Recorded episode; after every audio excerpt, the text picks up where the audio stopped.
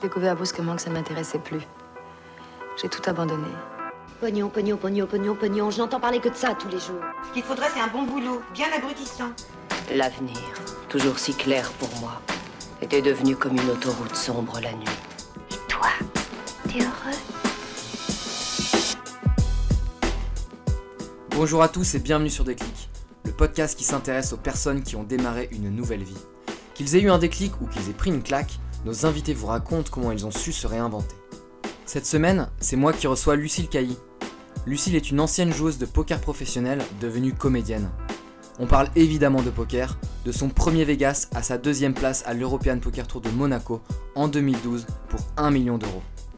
Elle nous parle de son addiction à la cocaïne, la nécessité de se lancer dans un projet pour s'en sortir et ses débuts dans le stand-up. Lucille aborde également la difficulté de se faire apprécier par le public en 5 minutes lorsqu'on a gagné autant d'argent. J'espère que cet épisode vous plaira. N'hésitez pas à en parler autour de vous et à vous abonner à la chaîne SoundCloud ou sur iTunes. A très vite et bonne écoute.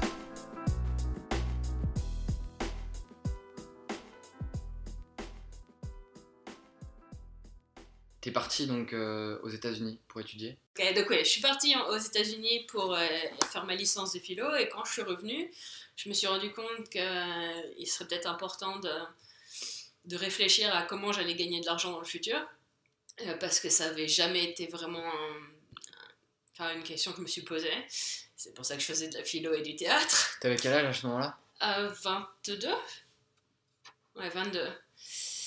Et, euh, et donc je suis, revenue, je suis revenue en France, je me suis rendu compte que je voulais pas être prof de philo, euh, que tout ce que je voulais c'était lire de la philo, et pour ça, enfin, j'avais clairement plus besoin d'être à la fac pour ça, et, euh, surtout, encore une fois, c'était vraiment important que je trouve une façon de gagner de l'argent. Je me suis rendu compte que je voulais plus être actrice parce que les auditions me rendaient malade littéralement. Donc euh, pendant un bon mois et demi, j'ai fait une bonne dépression hein, où j'ai passé euh, mon temps à manger des Pringles au lit en regardant des séries. Et euh, ce qui ce qui est pas si différent de ma vie à l'instant, mais, mais à l'instant au moins je sais, enfin, je sais que j'aurai pas de problème à acheter les prochains Pringles, tu vois.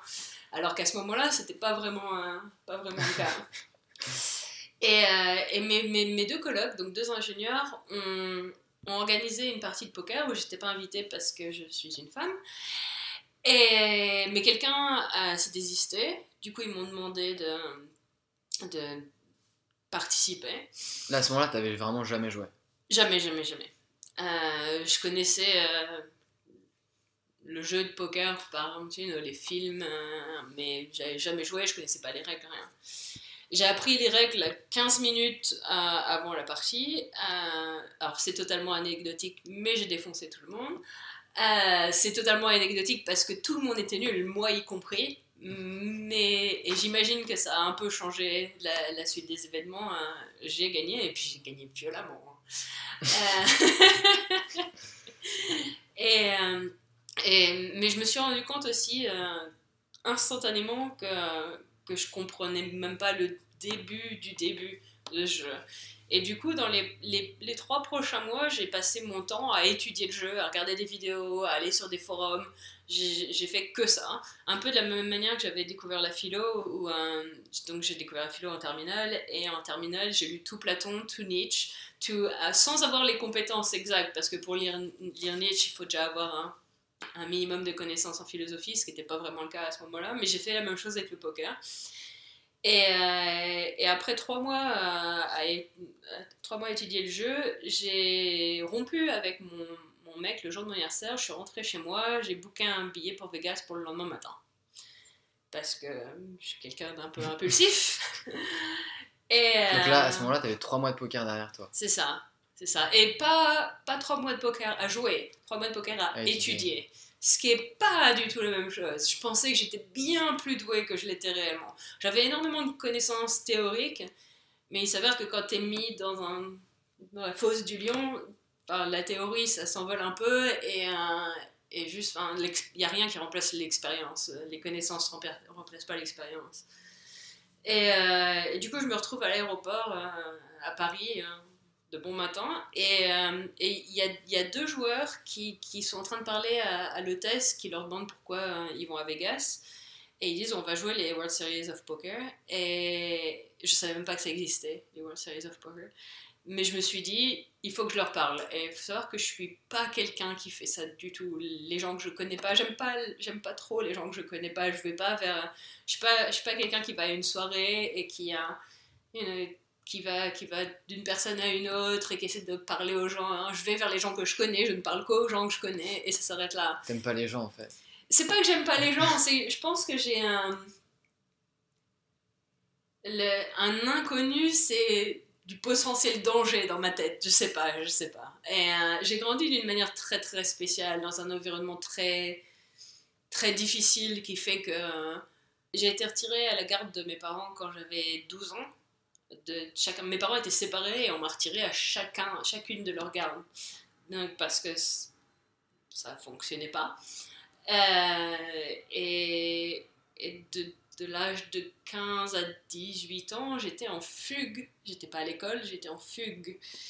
Euh, donc j'ai eu une vie, j'ai euh, eu même une petite période où j'étais borderline homeless, euh, plus ou moins vivant dans la rue. Euh, et, euh, et ouais, ça, juste, ça développe pas la confiance en l'autre en général et ça, ça, ça te rend pas ben, très très sociable. Et, euh, mais ces deux mecs-là, il fallait que je leur parle. Donc je suis, je suis allée les voir, je leur ai dit Ah, moi aussi je joue au poker. Et un de ces deux mecs était Emmanuel Bevan, anciennement sponsorisé Mhm. Winamax. Et bon, ma chance, c'est que bah, je suis une nana, ces deux mecs, ils ont juste vu une nana qui vient leur dire joue au poker aussi, je peux rester avec vous. Ils étaient absolument d'accord. Et, euh, ça a plus ou moins changé ma vie, cette rencontre, parce que. euh, donc on, a pris l'avion, ils ont fait bouger les gens et tout pour que je sois assis avec eux. Je me suis rendu compte que j'étais vraiment nulle au poker parce qu'on a fait un sit and go dans l'avion et je me suis fait défoncer. Mais enfin, ils ont su en une partie que euh, j'aimais le poker, mais que j'ai, que je valais rien, rien. Et, euh, et du coup, j'ai rencontré un ou deux autres joueurs de poker comme ça euh, à Vegas euh, qui m'ont qui m'ont empêché de perdre énormément d'argent parce qu'encore une fois, je surévaluais mon niveau hein, d'une manière ridicule. Et, mais j'ai appris énormément, ils m'ont empêché de perdre énormément, et surtout quand je suis rentrée en France, ils m'ont présenté à tous les gens qui, enfin, qui avaient de l'importance dans le poker français euh, à, ce moment-là. hein. Euh, six mois après, j'étais co-présentatrice du Club Poker Radio. Un an après, j'étais sponsorisée Barrière, alors que encore une fois, à ce moment-là, je valais pas grand-chose. Et, euh, mais j'ai, pour le coup, j'ai rencontré les gens qu'il fallait pour qu'un, enfin, c'est un peu, un- c'est presque un conte de fées, hein, enfin, très très moderne, mais hein, euh, les, les choses se sont goupillées d'une manière extraordinaire et, euh, et ouais. C'est incroyable parce qu'à l'époque, il y avait très très peu d'outils en plus pour progresser.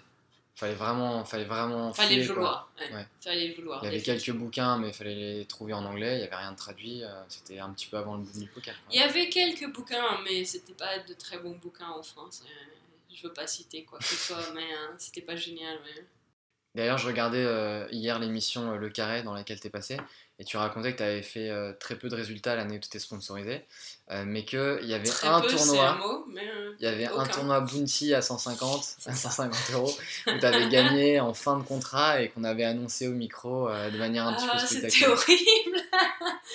c'est ça. je- on est, on est sur un BPT. on est supposé rester jusqu'à la fin du, du week-end. Euh, du coup, je fais ce 150 bounty euh, avec euh, les autres joueurs de la team qui sont plus dans le, dans le principal tournoi, dans le tournoi principal, pardon. Et, euh, et alors je marche sur l'eau et tout se passe bien et je gagne le tournoi. Et bon, bon c'était c'était quelque chose un peu pour la confiance vu que c'était l'année la plus catastrophique que j'ai jamais eue. Le problème, c'est que tout le monde était si au courant que j'avais eu une année catastrophique que la, la tournament director, euh, Lucille Deneus, décide de l'annoncer au micro alors que c'est plus ou moins pendant la finale du tournoi principal. Euh, et euh, elle, elle m'appelle pour que je reçoive une espèce de plaque avec la main finale euh, et dire que j'ai gagné un tournoi à 150 euros. hein. C'était C'était extrêmement humiliant. Mais ça venait, je pense que ça venait d'un très bon. Alors, euh, c'est c'est une expression anglaise qui est repassée en français, mais d'un très bon endroit chez elle, toi. Elle voulait faire quelque chose de gentil, hein. Mais c'était extrêmement humiliant que, que, que, que soudainement on soit glorifié cette, euh, cette non-performance. Mais bon. Et finalement, deux ans après, tu fais deuxième de l'EPT. C'est ça. Ah, ah, ah, il s'est passé euh, quelque chose d'autre avant. En fait, le jour où j'ai quitté Barrière, le lendemain Ah oui, où j'ai cassé Barrière, j'allais faire un je suis allée faire un tournoi à Vagram, anciennement Feu Vagram. Et, euh, et j'ai gagné ce tournoi-là. Et après, c'était pas. Je pense que j'ai gagné 35 000 ou quelque chose comme ça. Et, euh, mais encore une fois, j'avais beaucoup de mal à faire 2000, 2000 sur un tournoi dans l'année. Et soudainement, je quitte Barrière. Alors, je dis pas que c'est lié, hein, mais, euh, mais c'est. Tu parlais de pression quand même. Il y avait énormément, il y avait énormément de pression. Euh, je pense que euh, les gens qui nous géraient se rendaient absolument pas compte de ce que c'était que le, poker de tournoi. Et, et pour eux, avoir, euh, avoir quelqu'un dans leur team qui fait pas d'ITM, c'est avoir fait une énorme erreur. Alors que dans l'absolu, enfin. Enfin, rien n'est si blanc si noir. Il s'avère que à ce moment-là, j'aurais pas dû avoir un si gros contrat. Euh, honnêtement, euh, je pense réellement que j'avais un contrat bien trop élevé pour, euh, pour mes capacités, enfin pour mes, mes talents, disons. Et, mais les gens, les gens qui nous géraient auraient pu être bien meilleurs dans, dans la manière de gérer la team. Tout ce qu'ils voulaient, c'est du flashy, du ah, elle a fait encore fait ITM ou ah, et euh, ils comprenaient pas, ils comprenaient, ils avaient aucune idée de ce que c'était que, que jouer des tournois professionnellement, aucune idée. Et euh, je suis allée à des réunions où on te faisait la tête parce que t'a- t'avais fait zéro, euh, zéro performance, quoi. Juste, ça n'a pas de sens. C'est. ah, je sais pas, ils étaient pas prêts pour. euh, Ouais, t'aurais préféré recevoir des encouragements. Et... oui, ou juste rien en fait. Rien, ça aurait été pas mal plutôt que ton manager qui refuse de t'adresser la parole parce que t'as pas fait de perf, quoi. C'est juste ridicule. On n'est on pas des enfants. Ils sont supposés avoir étudié la chose et, euh, avoir une idée de comment, comment ça se passe. Mais euh, ils pensaient juste que si, euh, si on performait pas, c'est que. euh, si on perfait pas. Encore une fois, je m'excuse pour le, problème anglais-français. Je, je- je ne sais plus quelle langue est quelle langue. Je pense que tu peux dire les deux. Les deux Ok. Euh, ils pensaient que c'est juste on y, mo- on y mettait de la mauvaise volonté. C'était vraiment ça, quoi. Ils ont pas mis des gens compétents en, tête de la team, pas du tout. Et, euh, Et, et du coup, quand tu gagnes enfin, pourquoi alors que tu viens de faire deuxième, que tu viens de justement de, de gagner un petit peu ta crédibilité, que tu es sous la lumière des projecteurs, que tu viens de te construire euh, une bankroll et que voilà, maintenant tu peux jouer bah, beaucoup plus de tournois sans pression, pourquoi tu décides à ce moment-là d'arrêter? J'ai pas arrêté aussitôt. Ça m'a pris peut-être un an pour arrêter. Et, euh, et j'ai pas arrêté. Enfin, je sais, j'essaye de trouver une façon claire d'expliquer ça, mais euh, j'étais vraiment, vraiment, vraiment pas quelqu'un d'heureux. J'ai eu une vie très compliquée avant le poker, très, très, très compliquée. Euh, le, le genre de vie, si tu mets tout ça dans un film, les gens disent ouais ok ça va, ça fait un peu beaucoup quand même, on n'y croit pas. J'ai eu ce genre de vie là. Et euh, du mauvais côté, pas, pas du côté chouette.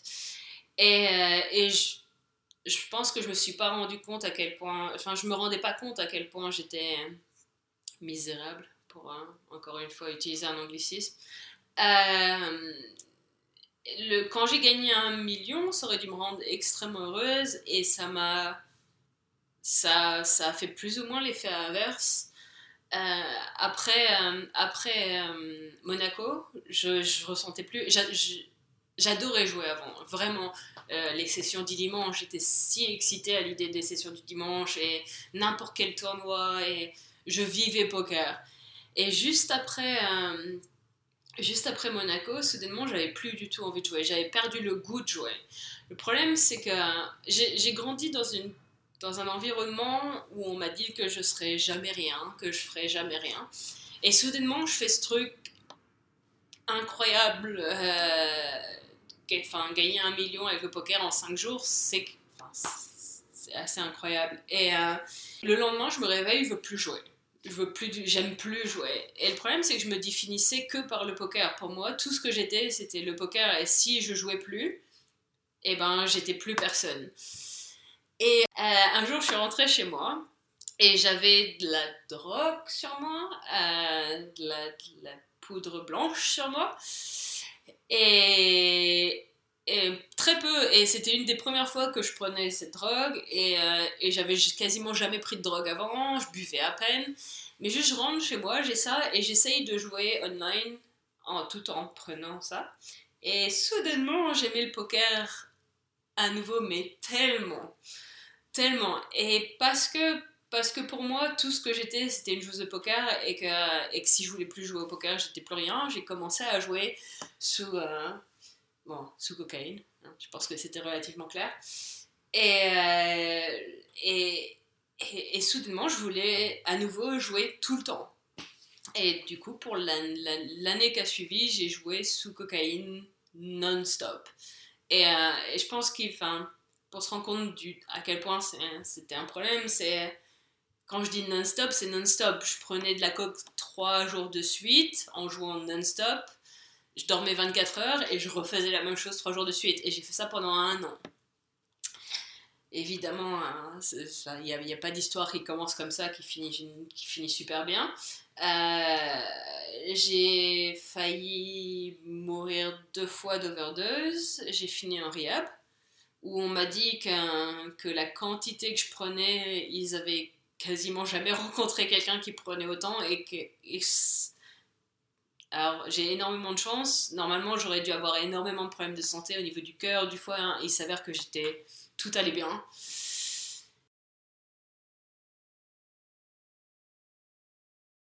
Et, euh, et c'est là que j'ai décidé d'arrêter parce que le poker online était devenu enfin quelque chose que je faisais avec de la drogue. Ouais, c'était plus indissociable. Voilà, ouais. c'était impossible de faire l'un sans l'autre.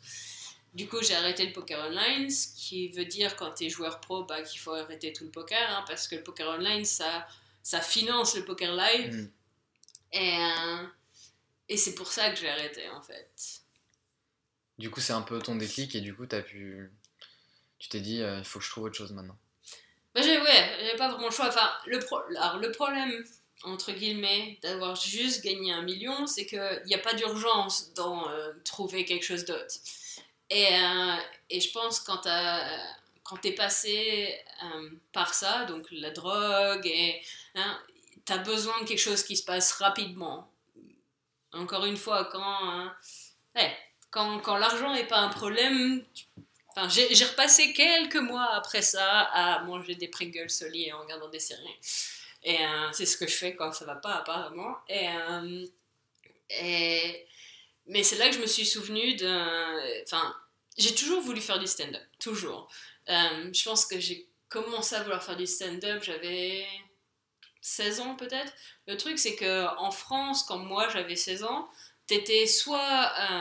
Attends, c'était qui les, les gens en ce temps-là? T'étais soit Muriel Robin ou Bigard? Oh god, it's bad. Euh, Bigard, quelle Il y horreur. avait Elise Moon. Euh, oui, je pense qu'il était déjà mort, mais. euh, Elise Moon C'est pas lui qui est mort? Ah non Ah non, c'est Eli Kaku Oh my god Euh, Ok. Euh, bon, tu comprends où sera, est, ce tu sera comprends est la confusion. Bien sûr, bien sûr. Mais euh, de quoi Soit t'étais un très grand, soit t'étais rien. Il y a rien au milieu en France. Enfin, maintenant ça se développe, Ouais. euh, mais. euh, Avec Mais le Jamel moment- Comedy Club ouais. et tous ces trucs-là. Mais à ce moment-là, c'était pas du tout le cas. Et, euh, et euh, quand je faisais du théâtre, on m'a dit non, non, si tu veux faire de la comédie, bon, bah, fais des comédies, tu vois, des films comédie, du théâtre comédie, mais être. faire du stand-up, c'est pas une possibilité. Du coup, j'avais plus ou moins abandonné. Après, euh, j'ai eu une carrière de 8 ans dans le poker. Et, euh, et quand je me suis retrouvée ne pouvant plus faire la seule chose que je pensais être capable de faire, donc jouer au poker, euh, je me suis dit, et, en ayant de l'argent, ce qui est une chance incroyable, je me suis dit, ben, pourquoi pas essayer, surtout que j'avais déménagé. J'avais déménagé dans un, dans un pays où le stand-up est bien plus popula- popularisé, où tu peux presque enfin, tu peux gagner ta vie, pas extrêmement bien, mais tu peux gagner ta vie en juste faisant des clubs tous les soirs à Londres. On parle de Londres, Et, ouais, tu ouais. étais déjà, d'accord. Eh, J'ai déménagé à Londres euh, un mois, énormément de chance, un mois avant de gagner un million, ce qui est, ce qui est juste Donc merveilleux. encore une fois, t'a- t'associes peut-être Londres à ta victoire, du coup. J'a- J'associe Londres euh, au fait que, que, que, que les impôts français ne peuvent pas me prendre 600 000 euros surtout. Mais ouais, ouais. Ça c'est un des meilleurs timings que j'ai eu de ma vie, Euh, évidemment. Et, euh, ouais, ici, le, le- c'est bien plus démocratisé le, le stand-up. Tu peux, tu peux gagner ta vie en faisant hein, euh, 20 minutes tous les soirs. hein, et, euh, tu, alors, tu seras pas extrêmement riche, tu seras pas, mais tu n'as pas besoin d'être un des grands pour faire du stand-up et pour, euh, pour aimer ta vie si le stand-up c'est ton truc. Et euh, du coup, euh, je me suis dit, ok, ouais, j'ai pris un cours juste parce que euh, bah, je suis française, je suis en Angleterre, il y a des codes quand même dans l'humour et il y a des choses qui sont interdites dans certains, à certains endroits. Enfin, tu, il y, a, des choses qui passent pas bien. Par exemple, ici, j'ai appris que tu, tu peux pas te plaindre de ta. J'ai eu. Une fois, j'ai fait un. J'ai fait, j'ai fait un 10 minutes de stand-up dans un club. Et le, le MC, donc le MC, c'est le, le mec qui, qui parle entre chaque, euh, entre chaque euh, comique et, et qui les introduit. Et, euh, et il, il- dit juste, juste avant que je monte sur scène, euh, oui, euh, alors elle était joueuse de poker, elle a gagné un million, et, et j'arrive. Et ben non, ça ne fonctionne pas ça, hein, parce qu'ils me détestent tous à ce moment-là. Parce que euh, il y, a- il y a un respect dans l'art du stand-up, du, euh, du- de quelqu'un qui aime tellement le stand-up qu'il est OK pour de manger des pâtes tous les jours juste pour pouvoir you know, continuer dans son art. Quand tu arrives et que euh, et qu'on vient de dire euh, que tu as gagné un million, bah, les gens t'aiment pas. Il y a un a priori, quoi. Il y a un vrai problème avec le succès en, en, en Angleterre, euh, avec le stand-up, pas avec le succès en général. Le- le- L'Angleterre est un bon endroit pour progresser dans une carrière. Il n'y a pas, il y a, pas ce, ce truc qu'on a en France de... de- de- En France, euh, montrer sa richesse, c'est effectivement Voilà. pas. Alors qu'ici, montrer Ouais, sa cool. réussite, c'est absolument ok. C'est ouais. valorisé, ça montre que tu as travaillé. hein, c'est euh, mais dans le stand-up, c'est pas du tout une bonne chose. C'est Mhm. si t'es si t'es beau gosse ou une belle nana, tu peux pas te plaindre de à quel point c'est dur de date. Tu peux pas. Mhm. Si tu, tu peux pas te plaindre de ta vie du tout si t'as de l'argent. Et, dans l'absolu, ça a du sens. Enfin, c'est un enfer de vivre à Londres si t'as pas d'argent. C'est une des villes les plus chères au monde. Euh, enfin, quasiment le, salaire de quasiment tout le monde passe juste dans le loyer et après il n'y a plus rien. Enfin, évidemment que enfin, t'es pas supposé pouvoir te plaindre. Mais, mais j'ai appris ça enfin, de, la, de la dure manière après qu'on m'ait- présenté comme euh, le, la poker millionnaire euh, qui, qui maintenant fait du stand-up. Bah non, c'est, ça, ça fait que les, les gens sont très très hostiles. Même si tu abordes des sujets difficiles dans... pendant que tu passes sur scène. Et justement, alors c'est pour ça que j'ai que j'ai fait, j'ai décidé d'écrire mon show et que et que j'ai décidé de faire un one woman show, c'est que euh, à cause de mon passé et à cause de, je sais pas, je, je sais pas exactement quels sont les autres critères, mais à cause de l'image que moi je projette, je suis pas facile à aimer en 5 minutes quand je fais du stand-up. Et euh, alors que si je raconte mon histoire en entier, sachant que ça a commencé vraiment mal, enfin jusqu'à jusqu'au million, honnêtement, c'était c'est pas une c'est pas spécialement une belle histoire. Le million est définitivement un truc chouette, mais hein, euh, mais si j'ai une heure pour parler de tout, soudainement quand les gens entendent parler du million, il y a plus d'hostilité parce que bah, ils connaissent l'histoire avant et, ils vont connaître l'histoire après aussi qui est euh, j'ai dû abandonner le poker parce que j'ai développé une addiction monstrueuse et, euh, j'ai décidé de me diriger vers un, avenir où il n'y a pas d'argent. Et euh, tu vois, ça, les, les, les gens rentrent là-dedans, les gens t'apprécient là-dedans, tandis que si t'es juste la nana qui arrive sur scène euh, et, qui, qui a, qui a de l'argent, et euh, enfin, on, on- en 5 minutes, on ne m'aime pas sur scène. T'as déjà pensé à faire une conférence TED? Sur quoi? Bah justement sur toi, parce que euh, j'ai l'impression que ce qui est difficile, c'est aussi de, de faire rire le public quand tu parles de ta vie, parce que euh, tu dis que tu avais envie de faire de la comédie, mais peut-être que, j'en sais rien, hein, c'est que des spéculations, et peut-être que ce qui t'intéressait, en fait, c'était aussi de parler de toi, parce que tu as un parcours euh, un petit peu atypique. Et euh, du coup, je me dis, euh, effectivement, le stand-up, c'est peut-être pas la bonne voie, alors que, euh, je sais pas si tu regardes un petit peu les conférences TEDx, mais les gens qui viennent, au contraire, c'est très personnel. Euh, ils sont sur scène en général pendant au moins 10 minutes, un quart d'heure. Et, et c'est, je pense, en affichant ta vulnérabilité en 15 minutes que tu peux avoir une standing ovation comme tu pourrais difficilement avoir, dans ton cas, dans le stand-up. Bah, L'avantage, c'est que j'ai eu très vite la possibilité de faire une heure, et en une heure, ça fonctionne, juste pas en cinq minutes. Et, le, et, et, les, les, les TED Talks, au moins, les gens qui font des TED Talks sont arrivés à une réalisation, sont arrivés à. Il y y, y, y a quelque chose à la fin qui, qui est supposé t'inspirer et tout ça. Enfin, dans mon cas, T'as quand même arrêté de, de prendre de la cocaïne. ça- Enfin, je suppose qu'il y a énormément de gens qui Oui. seraient inspirés par ton Alors, parcours. oui, j'ai arrêté, mais euh, mais je pense que c'est, enfin, c'est plus ou moins ce que j'essaye de faire avec mon show. Ah, La, la- la- la conclusion du show, plus ou moins, c'est que, euh, alors, pour le coup, là, je m'excuse vraiment, le show est en anglais, donc je vais, je- je- j'essaye de trouver une, comment Vas-y, ça fera progresser les auditeurs, c'est pas grave. non, mais euh, alors, ce que je dis à la fin, c'est que ton. En gros, que ton pire ennemi, c'est ton cerveau, que ton cerveau te- t'envoie des informations constantes qui sont des, des mensonges absolus, que, que tu. You're not good, que t'es pas suffisamment bien, que tu vaux pas le coup, que tu mérites pas. Ton cerveau passe son temps à t'envoyer ce genre d'informations. Et c'est comme ça que je finis mon show en disant que, que pour euh, se sortir de n'importe quelle terrible situation. Mais en gros, ok, je vais switch en anglais avec toi pour que tu. ce que je dis à la fin, c'est que. So, your brain is a dick. Your brain is always gonna tell you you're not good enough. You. Like, you don't deserve anything. hein, And, and, like, most. Like, problems when and again it means you're not living in Syria. Ça veut quand je parle pas de tout le monde enfin si tu vis en Syrie ton problème c'est probablement pas ton cerveau qui te dit que t'es pas good enough. Mais dans dans une quand tu vis dans un pays comme enfin, dans un dans un pays où il n'y a pas de guerre où juste ta vie c'est la vie que tu décides et que tu mènes hein, euh, le, le- la seule chose qui te met des, des bâtons dans les roues, c'est ton cerveau qui te. Qui, c'est toi-même qui te. Enfin, qui Qui que te crée des problèmes. hein. Ouais, c'est ça que j'essaye de dire. Mais, euh, mais je galère à un truc de malade. oh god. Mais j'ai l'impression que le cerveau, des fois, te crée des soucis euh, juste pour, euh, pour que tu te sentes un petit peu vivant ou qu'il n'y ait pas de vide dans ta vie, tu vois. Tu penses pas?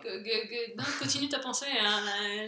J'écoute et je, je suis relativement d'accord.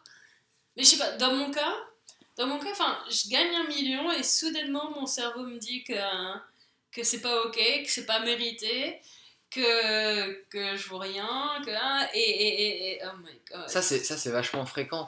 Euh, le fait de. Quand tu fais quelque chose de bien, euh, de sentir que tu ne le mérites pas. C'est très connu. C'est le syndrome de l'imposteur. Moi, je, moi, je l'ai euh, dès que je commence un nouveau boulot ou que je me lance dans un truc. euh, je me dis, ok, mais ils vont, se rendre, ils vont se rendre compte à un moment donné qu'ils m'ont recruté et qu'en fait, euh, je fais pas l'affaire. Ça, je pense que ça c'est très fréquent chez beaucoup de personnes. Ouais.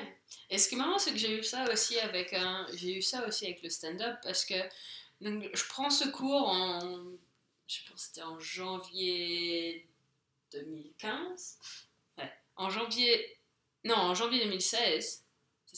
Je prends ce cours en janvier 2016 de, stand-up juste pour connaître les codes en Angleterre. Et, euh, et je rencontre, euh, il y à un des cours, il y a un, agent qui vient, c'est le meilleur pote du prof, et, euh, et on doit tous faire un, set de 5 minutes devant lui. Et à la fin, il me demande de rester et il me dit euh, qu'il voudrait, qu'on discute. et je lui raconte un peu ma vie. Et il me dit Ok, euh, alors c'est très très tôt, mais honnêtement, je pense que tu devrais écrire un One Woman Show parce que c'est une histoire. Enfin, juste que tu n'entends pas en général. Du coup, ce qui, ça, ça fait que les gens vont être intéressés. Et euh, tu devrais juste essayer. Et en plus, euh, apparemment, l'accent français fonctionne extrêmement bien sur euh, n'importe qui qui n'est pas français. Mais, euh, mais du coup, quand j'ai eu mon show, euh, quand j'ai eu mon show d'une heure euh, à raconter ma vie, et, euh, les, les premiers jours, mais je me disais, mais qu'est-ce que je fais là?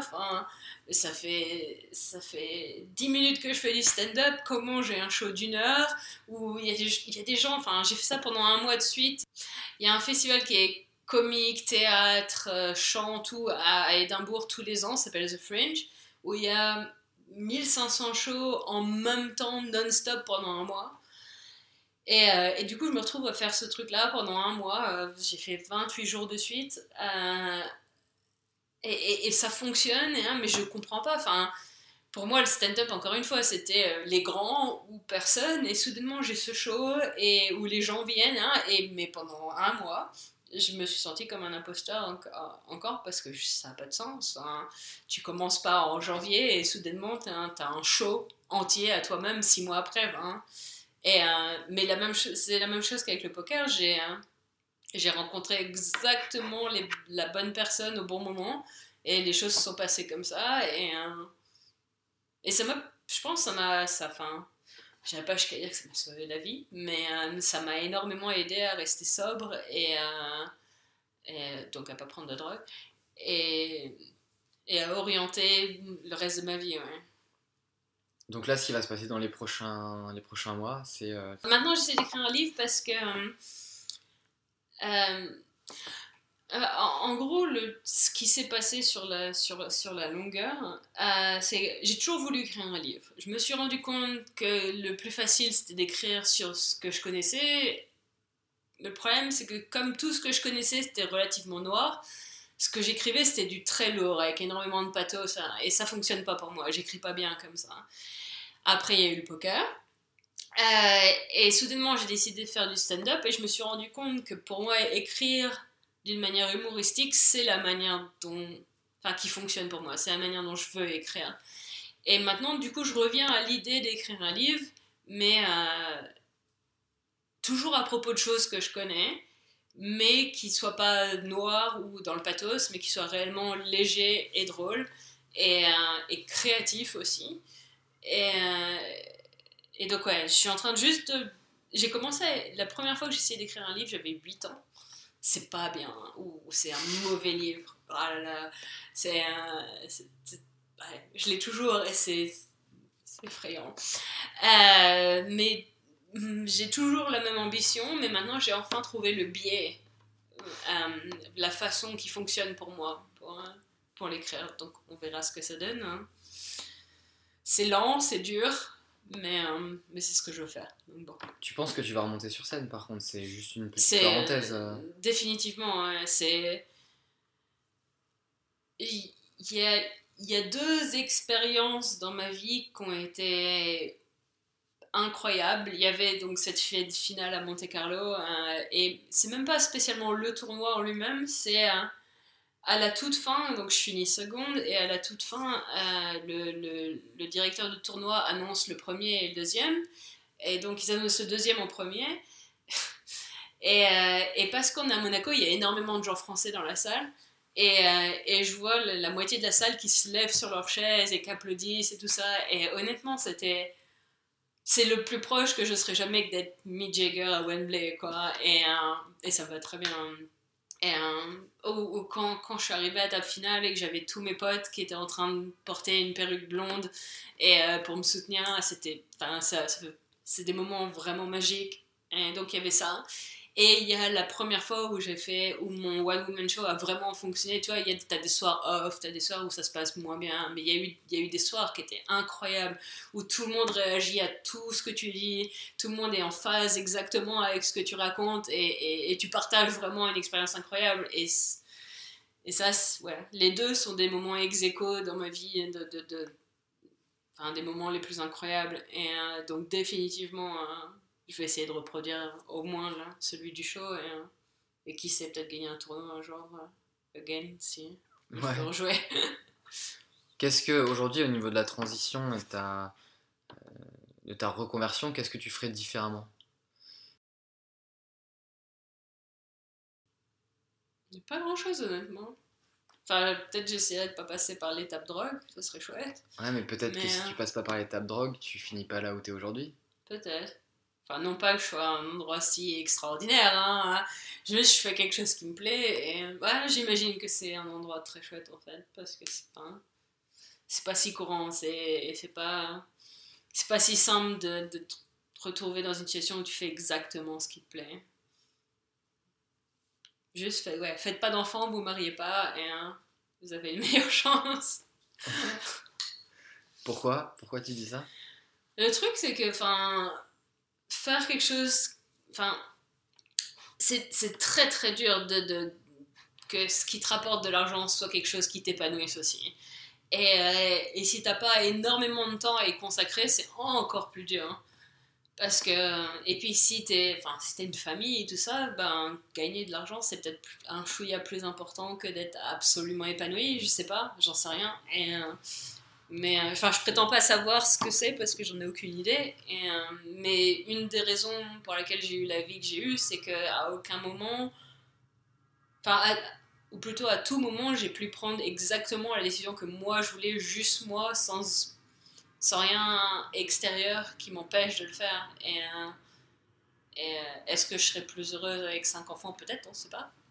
Probablement pas. Mais, mais encore une fois, je, je suis pas en train de dire qu'avoir des enfants c'est pas bien, juste ça fonctionne pas pour moi, je pense. Mais oh my god, what am I doing? Where am I going? This is so bad.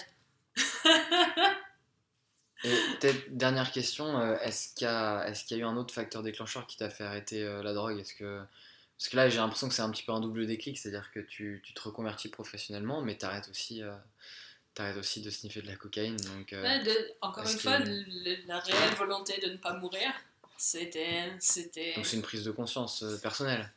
Ouais, et... Enfin, juste, il y a un moment où il- il- c'est même c'est pas de l'ordre du choix ici, là, c'est c'est tu te retrouves devant une décision qui est pas une décision, c'est soit tu C'est vital. continues et c'est fini, ou soit t'arrêtes et t'as une chance d'avoir une vie à nouveau, quoi. Donc, euh, c'est c'est presque pas une décision. hein. Si tu donnes un peu de valeur encore à la vie, hein, c'est c'est pas un choix, c'est juste, c'est comme ça, c'est ce qu'il faut faire. Voilà, l'épisode est terminé. J'espère que ça vous aura plu. N'hésitez pas à le partager si c'est le cas. Je vous invite également à aller voir l'épisode de Victor qui est déjà sorti.